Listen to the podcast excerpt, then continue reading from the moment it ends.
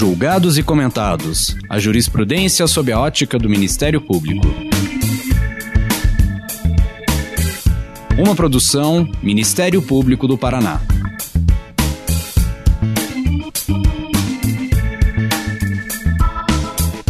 Olá, estamos começando mais um episódio do Julgados e Comentados. Eu sou Eduardo Cambi e hoje abordaremos sobre o tema da fake news e a liberdade de expressão e o seu impacto na qualidade da democracia brasileira. Para tanto, contamos com a participação de Gustavo Binemboim, professor de Direito da Universidade Estadual do Rio de Janeiro. Vamos tratar, dentre outras questões, de como os mecanismos de funcionamento das redes sociais facilitaram a disseminação das campanhas de desinformação como avaliar a atuação do Supremo Tribunal Federal, do Tribunal Superior Eleitoral no combate às milícias digitais? Como o projeto de lei 2630 de 2020, o chamado PL das fake news, pode representar algum tipo de, de risco à privacidade dos indivíduos ou à liberdade de expressão? Estas e outras questões serão abordadas neste episódio. Gustavo, seja muito bem-vindo. Conte-nos um pouco da sua trajetória profissional e acadêmica. Muito obrigado pelo convite, doutor Eduardo Cambi. É um prazer e uma honra participar desse podcast. Sempre muito estimulante participar de qualquer atividade promovida pelo Ministério Público do Paraná. É, eu sou um, fã da justiça, da, das instituições da família Justiça do Estado do Paraná, então é sempre um prazer e uma honra estar é, nessa atividade. Bom, eu sou, um, antes de tudo, um professor, um acadêmico, sou professor titular é, da Universidade do Estado do Rio de Janeiro. A minha cadeira é o Direito Administrativo, mas como professor titular também sou habilitado e também leciono o Direito Constitucional. Sou professor há mais de 20 anos na, na UERJ. É, tenho um curso de, de, mestrado e doutorado por aquela universidade, também tem um, um, mestrado pela Universidade de Yale, no estado de Connecticut, nos Estados Unidos, e há 25 anos sou também procurador do estado do Rio de Janeiro e exerço a advocacia perante, sobretudo perante o Supremo Tribunal Federal, em causas que envolvem liberdade de expressão. Então, me considero um, um, um observador relativamente bem informado sobre esses temas e tenho procurado participar ativamente desse debate público que é, é global, que entrou no Brasil com muita força, pelo menos desde as eleições presidenciais de 2018 no Brasil. Esse debate que tem, de um lado, essa garantia institucional tão importante para a democracia, que é a liberdade de expressão, a liberdade de informação, a liberdade da imprensa, e, por outro lado, a preservação da integridade dos sistemas informacionais contra esse fenômeno também atual e, e assustador, que são as campanhas de desinformação, as fake news e tudo que elas envolvem em termos de criminalidade política, eleitoral e econômica. Então, vai ser um prazer trocar algumas ideias com você, Eduardo, sobre esse tema e tenho certeza que vamos juntos aprender mais do que eu possa ensinar.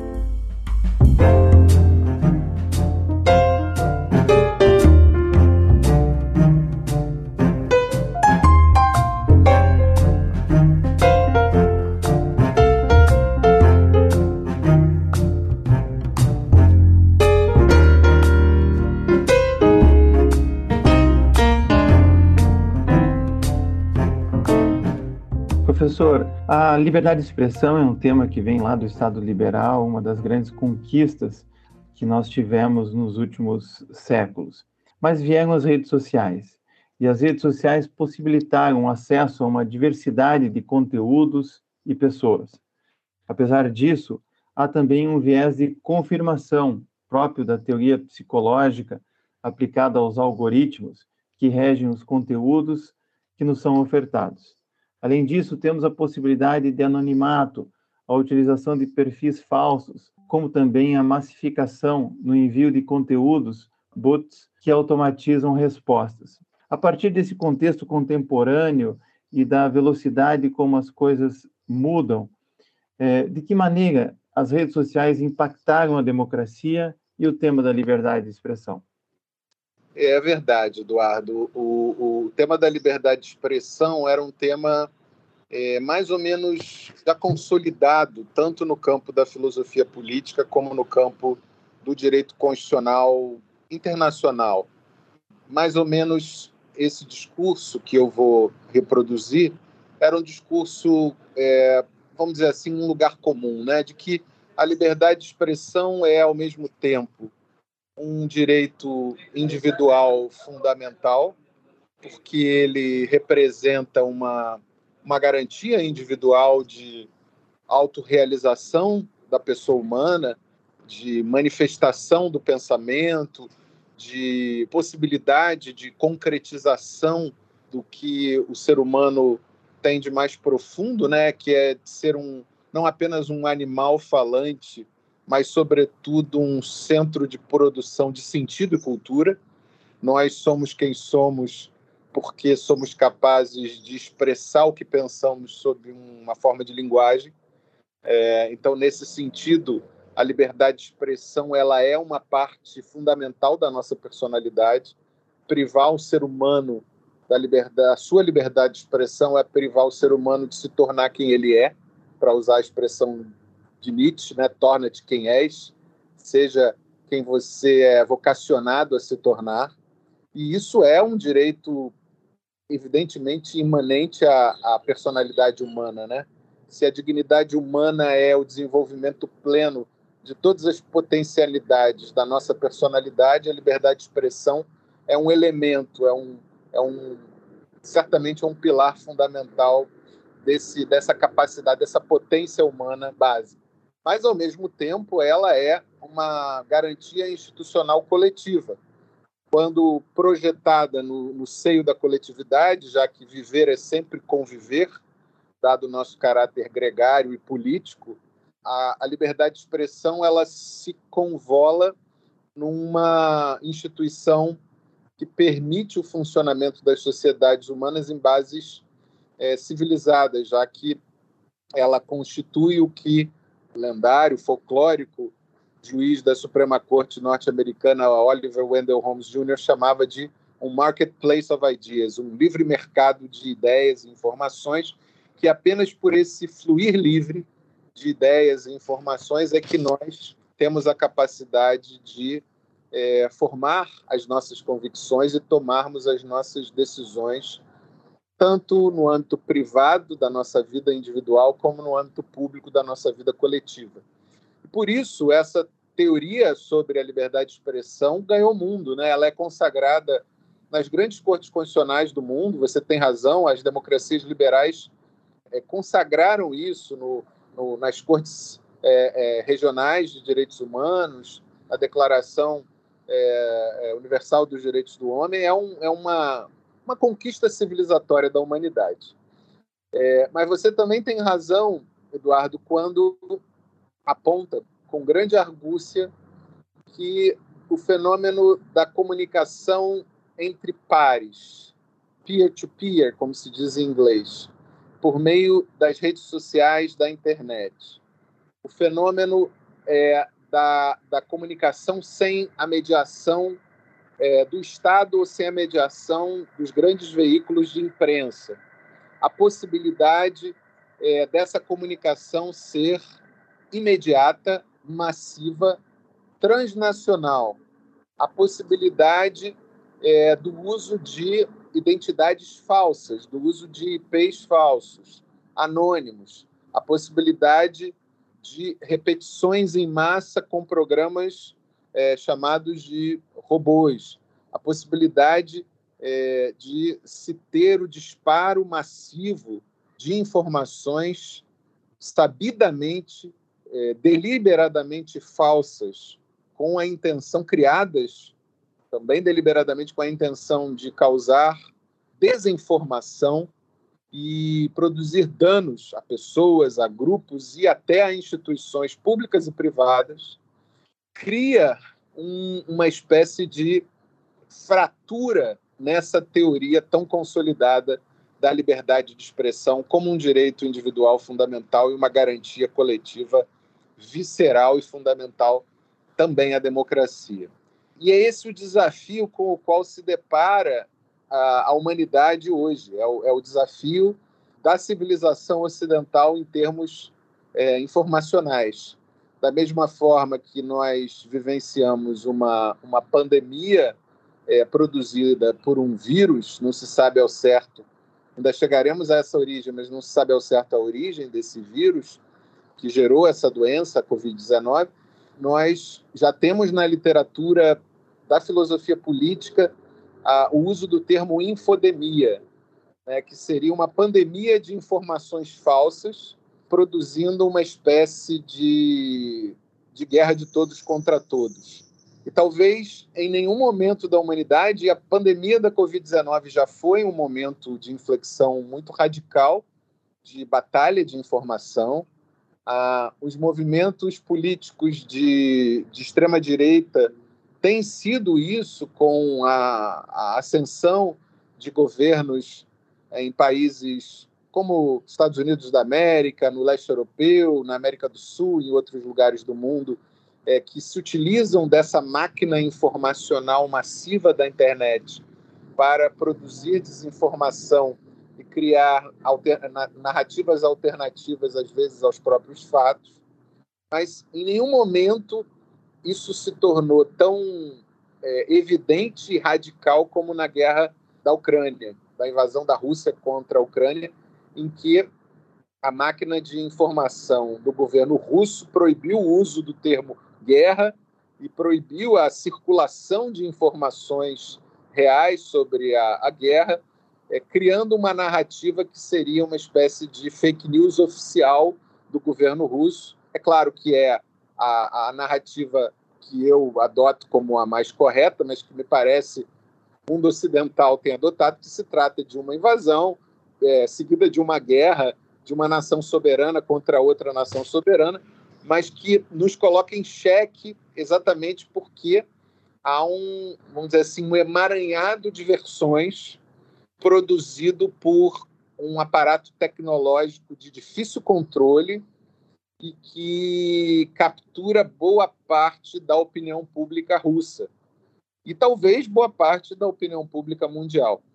E isso colocado em escala transnacional assume um, uma dimensão, uma escala verdadeiramente assustadora. Porque, é, se a gente parar para pensar bem, o que está em jogo é, é nada mais, nada menos do que o alicerce da compreensão moderna da democracia liberal.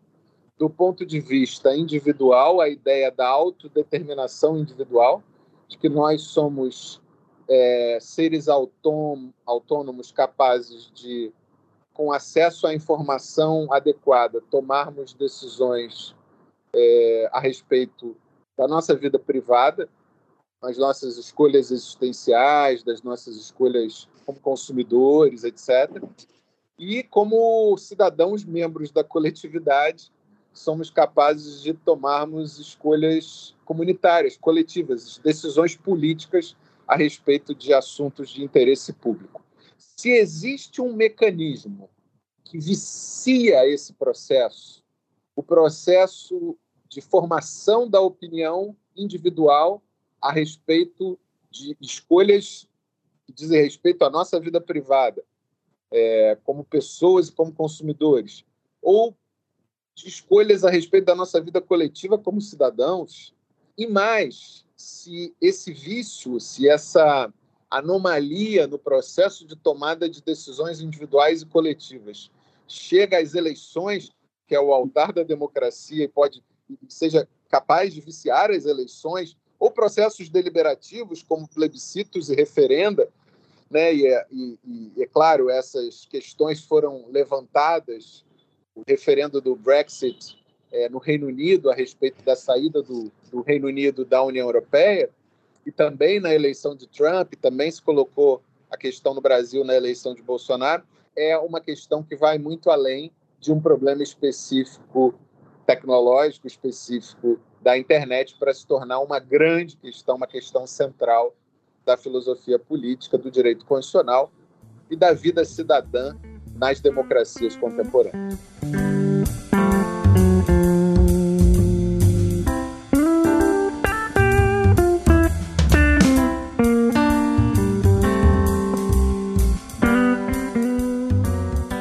Essa sua resposta né, me faz colocar a questão dos limites, né? Por quê? As notícias falsas, a, a mentira, nós sempre convivemos com ela. E o antídoto para as mentiras, para as falsidades, sempre foi mais informação, foi senso crítico, foi reflexão. Né? Quando alguém nos diz que se eu tomar a vacina da Covid eu tenho mais chance de pegar AIDS, por exemplo, isso é tão absurdo que é, fica fácil rechaçar. Agora, quando pegam a minha voz ou a minha imagem e deturpam essa minha imagem ou colocam uma voz que eu não tenho ou usam a minha imagem numa situação para mostrar algo que eu não fiz, é, como acontece com o deepfake, ou quando é, é, você coloca muito bem, as eleições ficam em risco é, porque há uma chance muito grande de se ludibriar as pessoas, né? afinal de contas, a ciência ela está baseada é, na verdade e a verdade está baseada em evidências. E a mentira não, a mentira é jogada no ar e ela pega porque as pessoas acabam tendo mais facilidade de comprar aquela ideia do que uma verdade, né? Recentemente o Supremo Tribunal Federal instaurou um inquérito para apurar é, ações de desinformação, de desinformação realizadas contra o STF e contra o Tribunal Superior Eleitoral, buscando inibir e investigar é, a prática de fake news é, nas redes sociais, campanhas de detração de adversários políticos e atuação daquilo que se tem denominado de milícias é, digitais. E aí vem a minha pergunta, professor como que a legislação e a justiça eleitoral podem enfrentar o fenômeno das práticas de desinformação nas eleições de 2022, fazendo essa consideração de que não se trata apenas de uma falsidade, mas sim de algo que é pensado numa fraude, baseado num estratagema, justamente para contaminar de forma grave a opinião pública. Ponto, acho que o ponto de partida da, dessa nova discussão é a, a premissa de John Stuart Mill, que você mencionou sem nominar. O John Stuart Mill é o, é o, é o grande autor que tratou da solução para os problemas da liberdade de expressão, e ele dizia: a liberdade de expressão tem seus males, mas para os males da liberdade de expressão, mais liberdade de expressão era uma crença de que a liberdade seria capaz de, de certa forma, é, evidenciar as mentiras, evidenciar a má-fé e, de certa forma, asfixiar as mentiras e a má-fé, é, colocando em evidência a verdade e as melhores ideias, as melhores visões sobre problemas que afligem a humanidade. Isso, de certa forma, foi a tese vencedora né? E, e eu acho que é, foi, sem dúvida nenhuma, um grande avanço civilizatório para a humanidade. O problema que as redes sociais é, nos coloca é exatamente isso que você disse. Quando eu tenho um mecanismo e talvez o deepfake seja no estado da arte, da tecnologia, o, o exemplo mais é, difícil de ser enfrentado, né? Quando eu tenho um mecanismo tecnológico que é capaz de colocar é, um ministro do Supremo Tribunal Federal gesticulando, falando com as, quase uma voz idêntica à dele, quase com um, um gestual idêntico ao que ele costuma fazer, falando algo que ele nunca falou a respeito de um candidato a presidente da República, e isso é algo que pode desequilibrar completamente a disputa eleitoral. E se isso acontecer num determinado momento da corrida eleitoral, isso pode ser decisivo para a disputa. E se isso for colocado, Eduardo, em grande escala com várias pessoas falando, se a gente imaginar que versões falaciosas, mentirosas, criminosas sobre adversários políticos podem ser plantadas, disseminadas, como aconteceu né, na campanha do Trump contra a, a Hillary Clinton, que divulgaram uma, uma versão absurda de que ela estaria envolvida em pedofilia e tal, e depois isso esclareceu que era que era tudo uma grande conspiração, era uma detração contra uma adversária política. Mas se isso acontece e, e essa versão cola uh, antes que a mentira seja esclarecida, isso tem um potencial de influenciar o resultado eleitoral, isso tem um potencial de causar um dano quase que definitivo. A sua pergunta é: para esse, para esse mal, a farmacologia jurídica já tem um remédio? Ou nós devemos apenas acreditar em John Stuart Mill? Ou a terceira, por, por uma terceira via, devemos providenciar alterações no ordenamento jurídico que permitam um enfrentamento mais adequado desse problema? A minha, a minha resposta é: acho que Stuart Mill precisa de uma atualização. E precisa de uma atualização porque ele não concebia esse problema, ele não, ele não conseguia pensar nesse problema ao tempo em que ele escreveu a sua majestosa obra On Liberty. Quando, quando se pensa em fake news, o que se imagina, e aqui é, é, é bom que, que trabalhemos conceitualmente.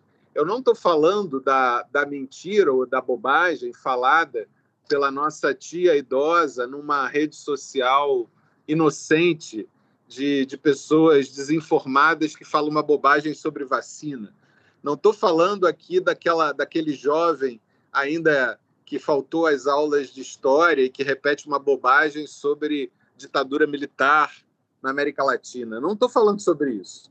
Eu estou falando sobre mentiras ou, ou informações falsas deliberadamente criadas por algum mecanismo ardiloso, ou seja, um mecanismo fraudulento, em geral, potencializado pela tecnologia da informação, com o objetivo de causar dano a alguém e proporcionar algum tipo de vantagem econômica, política ou até eleitoral a outrem. Então, fake news ou uma campanha de desinformação é algo que vai muito além de uma mentira ou de uma mera notícia equivocada.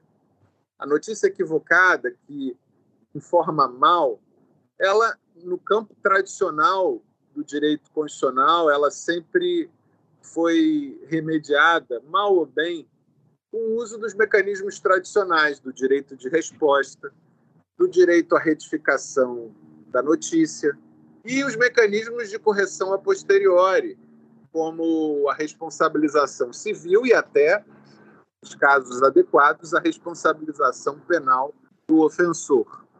Mas aqui, o de que nós estamos a tratar é de um fenômeno mais pervasivo, no sentido da sua grande capilaridade, um fenômeno mais potencialmente ofensivo e danoso à sociedade, às pessoas e às instituições democráticas. Essas campanhas de desinformação podem, de fato, desequilibrar as disputas político-eleitorais, podem causar danos a pessoas, a grupos, a comunidades, sobretudo as minorias, e podem causar prejuízos econômicos e patrimoniais seríssimos às pessoas. Há relatos. É, bom, Mianmar foi um exemplo né, de mortes em, em escala de pessoas que sofreram com fake news.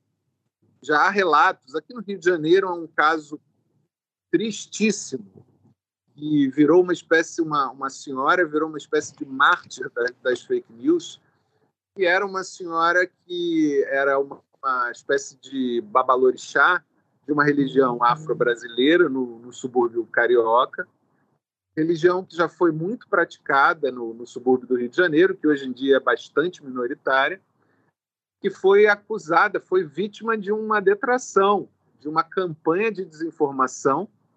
É claro que as primeiras pessoas que plantaram a campanha, inventaram essa, essa mentira deliberadamente, sabiam que, que ela não era responsável por aquilo, era um, o homicídio de uma criança num suposto ritual de magia negra. As outras pessoas que repetiram a mentira já não sabiam se era verdade ou mentira, apenas entraram naquele viés de confirmação. Comunidades, eu acho que tinham um, um, um viés específico, eram comunidades ligadas a um, a um especificamente é, evangélicas, que tinham esse viés de confirmação de querer imaginar que por aquela senhora ser de uma religião afro-brasileira, ela teria uma propensão maior a cometer esse tipo de crime contra uma criança de magia negra. A polícia não teve tempo de esclarecer o crime e essa senhora foi vítima de um espancamento coletivo, foi vítima de um linchamento e morreu vítima de fake news, ela não foi vítima de uma destruição da sua honra, ela perdeu a vida por conta de fake news. Quando a polícia esclareceu o caso, não tinha nada a ver com a senhora. E se esclareceu de fato que aquilo foi uma, uma campanha de vingança pessoal que correu às redes sociais daquela comunidade e lá pelas tantas alguém resolveu fazer justiça com as próprias mãos. Então é um exemplo bárbaro, mas que realmente pode acontecer. E se isso virar um, quando isso viraliza, vira um, uma espécie de efeito manada. Você tem razão, Eduardo, quando fala num, num viés de confirmação. Há alguma coisa na psicologia coletiva da mente humana que leva as pessoas não a procurar a verdade quando ela não é a confirmação das suas pré-compreensões. E quando a mentira é confirmada coletivamente, as pessoas preferem acreditar na mentira do que na verdade. E se isso ganha uma escala na internet, nas redes sociais, isso vira um, uma, uma infodemia. Então, frear isso é, eu acho, o papel do Estado, das instituições do Estado.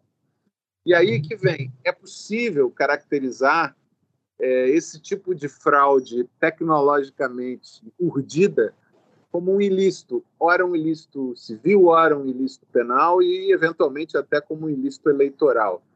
Para isso, é, existe o Ministério Público, existe o Poder Judiciário como instância imparcial e julgadora disso, mas me parece absolutamente crucial que o ordenamento jurídico brasileiro passe por essa, essa reforma regulatória proposta nesse projeto de lei mencionado na sua abertura, que é o projeto de lei 2630, que foi aprovado no Senado e passa por uma intensa discussão na Câmara dos Deputados. Tem como relator o deputado federal por São Paulo, Orlando Silva, e que é, vem de ser objeto de uma intensa discussão pública na Câmara dos Deputados, é, a respeito do qual nós podemos falar mais a miúde é, em seguida. Mas me parece fundamental que essa discussão é, seja amadurecida na sociedade brasileira para que se compreenda que não se trata de uma lei que é, venha para nem limitar a liberdade de expressão, nem violar a intimidade das pessoas. É uma lei necessária para proteger a sociedade brasileira contra campanhas de desinformação e preservar a integridade dos nossos sistemas de informação.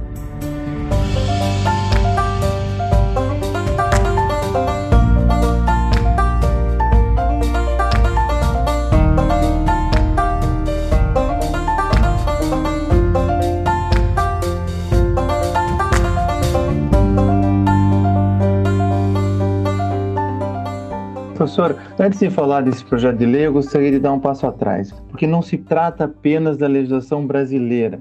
É, as grandes plataformas como Facebook, como WhatsApp, como Instagram, como Google, eles não estão sediados no Brasil. E volta e meia, nós temos ameaças de suspensão de aplicativos de mensagem, por exemplo, o WhatsApp, o Telegram que reforça a necessidade de regulamentar e de exigir das empresas estrangeiras colaboração no combate à desinformação. Agora, é, como fazer com que esse direito, que, que não é apenas o direito nacional, possa contribuir com o combate à fake news e de que modo isso também possa representar um risco é, de retrocesso no campo da liberdade de expressão ou no campo dos, de outros direitos fundamentais, como o direito à intimidade e à privacidade? Bom, então, esse, esse é um ponto é, dos mais difíceis e complexos dessa discussão. Por quê, Eduardo? Porque, é, de um lado, não é possível avançar consistentemente nessa regulação de redes sociais e de serviços de mensageria privada, que é o termo utilizado pelo projeto de lei brasileiro, sem que haja um comprometimento efetivo, sincero, das empresas que detêm as plataformas e esses serviços, Facebook, Instagram, Twitter, WhatsApp, Telegram e outras, sem que elas participem da chamada moderação de conteúdo, ou seja, sem que elas se utilizem do seu conhecimento tecnológico e informacional sobre o seu próprio negócio. O que eu quero dizer com isso é que o nível de assimetria de informação entre o Estado regulador e essas empresas é gigantesco. Assim, o Estado pode correr atrás, procurar é, saber de tudo que se passa nessas redes sociais, mas o volume trafega de informação que trafega nas redes e a velocidade com que essas informações trafegam é muito superior à capacidade que os estados nacionais, e não é só o Estado brasileiro, são os estados nacionais globalmente considerados, são capazes de monitorar. Então, é claro, o Estado vai agir a posteriori combatendo terrorismo, combatendo pedofilia, combatendo é, nazismo, combatendo racismo, combatendo é, sexismo, combatendo o chamado porn revenge, que é o uso né, de, de imagens, pornografia por ex-namorados ou ex-companheiros que se utilizam dessas imagens para chantagear, para fazer blackmail contra suas antigas companheiras e assim por diante mas isso é um percentual, uma fração muito pequena do fenômeno do que se passa em termos de abusos de informação que exigem algum grau de, de monitoramento, de, de, moderação de conteúdo.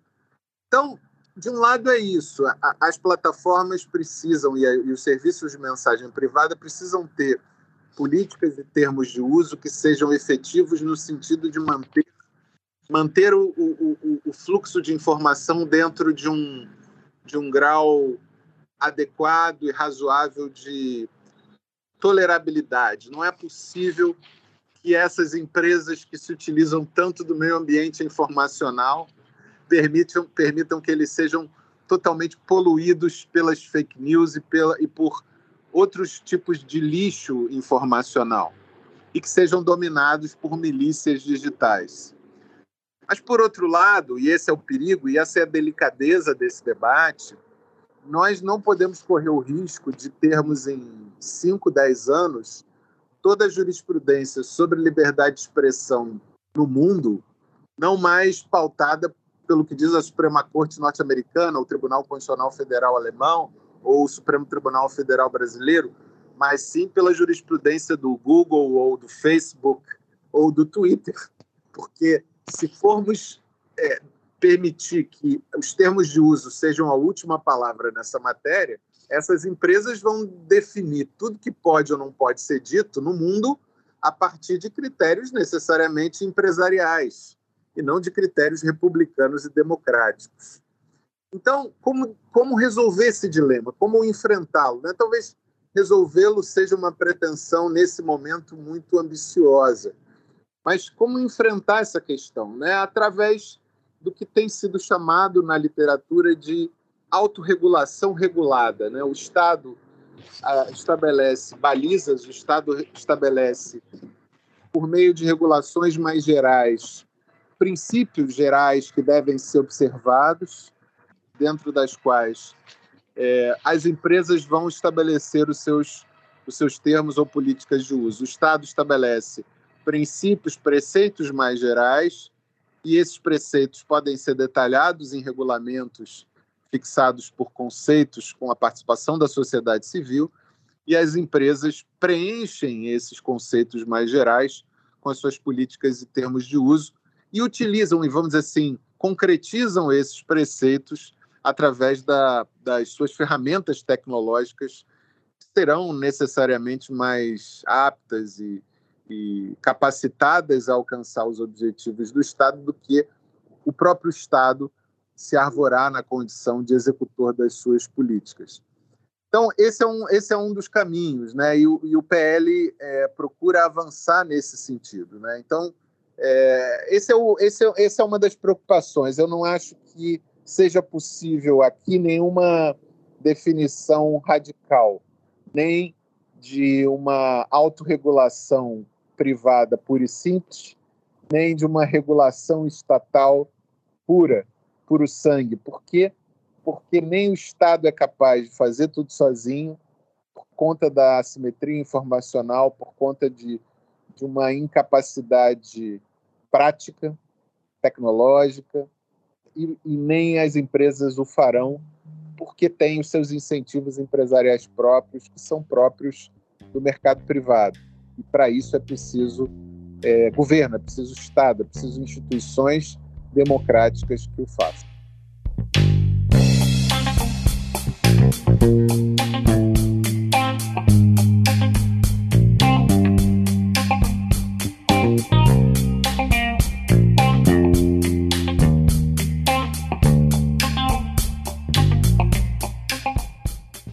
Para terminar, professor, o PL 2630 de 2020, que nós estamos conversando, PL das fake news, é, tem algumas soluções, ou discute algumas soluções, como a rastreabilidade e a guarda dos registros de envios de mensagem, é, como uma forma de dar a informação em detrimento da privacidade dos usuários, e tem outras questões que também são polêmicas, como a necessidade de divulgação dos mecanismos de monitoramento automatizado utilizados na moderação de mensagens. Como que o senhor vê essas questões polêmicas que estão sendo discutidas por ocasião do PL das fake news? Eduardo, eu acho que são iniciativas legislativas louváveis e necessárias para o combate às fake news. Eu acho que, por exemplo, as autoridades policiais e o Ministério Público dependem desses registros para conseguirem rastrear os criadores desses mecanismos de fake news e de deepfake que ora ameaçam a segurança de algumas pessoas e de alguns grupos. Às vezes são grupos religiosos, às vezes são grupos políticos, é, e às vezes ameaçam a, a rigidez e a confiabilidade, a lisura dos processos político-eleitorais. Então, quando se tem na lei a exigência, por exemplo, de que plataformas privadas que são multinacionais. O exemplo que aconteceu recentemente no Brasil foi de um serviço de mensageria privada como o Telegram, que se negava a cumprir ordens judiciais das autoridades jurisdicionais brasileiras, que acata uma ordem de um ministro do Supremo Tribunal Federal apenas debaixo de vara e percebe a gravidade do problema, porque se sabe que, por meio desse serviço, cerca de 100 milhões de brasileiros trocam mensagens diariamente. Então, se esse serviço tem essa relevância comunicacional no país, isso significa que, de alguma forma, o país precisa monitorar a observância das suas leis civis, criminais e eleitorais, para que não haja, por exemplo, disparos em massa de mensagens falsas que possam desequilibrar a disputa eleitoral. Então, quando se exige, por exemplo, é, a identificação desses emissores, quando se exige rastreabilidade, quando se exige identificação, proibição, que as contas, por exemplo, tenham é, sempre identificação, proibição de reprodução, ou que essa reprodução, quando ela for é, feita por robô, que isso seja identificado. Outras é, previsões em relação às plataformas, é, no que se refere à moderação de conteúdo, é um dispositivo do projeto de lei, eu até fui quem sugeri que nós nos inspirássemos na, na lei alemã da prestação de contas e transparência é, pelas plataformas, qual conteúdo que estava sendo moderado, ou seja, é, o que, que foi feito né, em termos de conteúdo quanto conteúdo foi retirado, ou quanto conteúdo foi classificado, que momento, para que as plataformas se sintam também não apenas monitoradoras do debate público, mas também monitoradas pela sociedade sobre o que elas fazem em relação ao debate público, para que as autoridades nacionais tenham condição de verificar se as plataformas estão sendo é, um, um, agente suficientemente adequado de, de moderação de conteúdo ou se elas, ao contrário, possam estar interferindo no debate público de modo a desequilibrá-lo.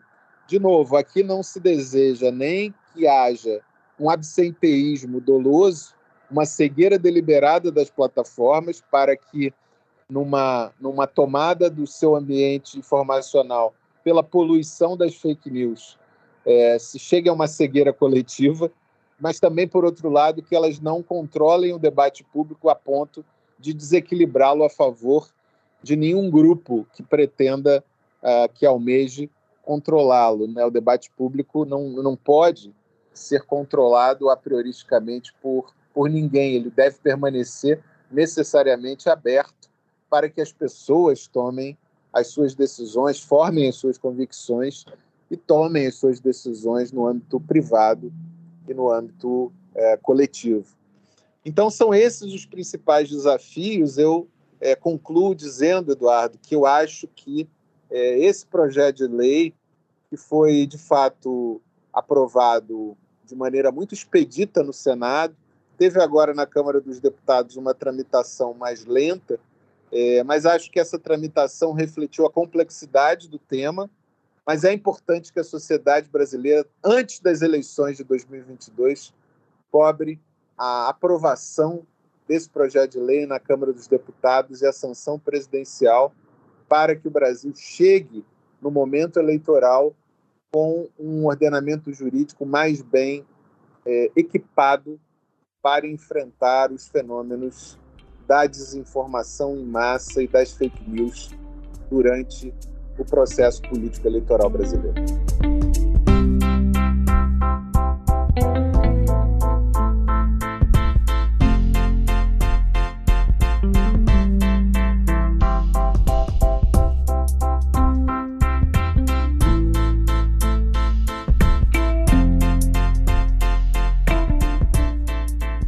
Professor, muito obrigado por ter participado desse episódio do Julgados e Comentados.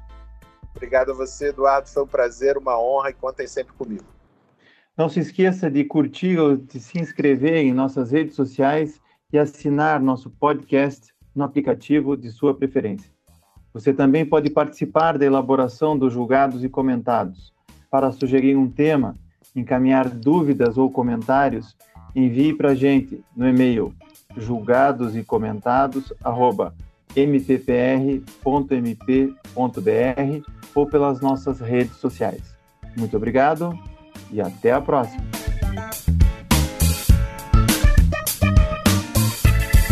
Uma produção Ministério Público do Paraná.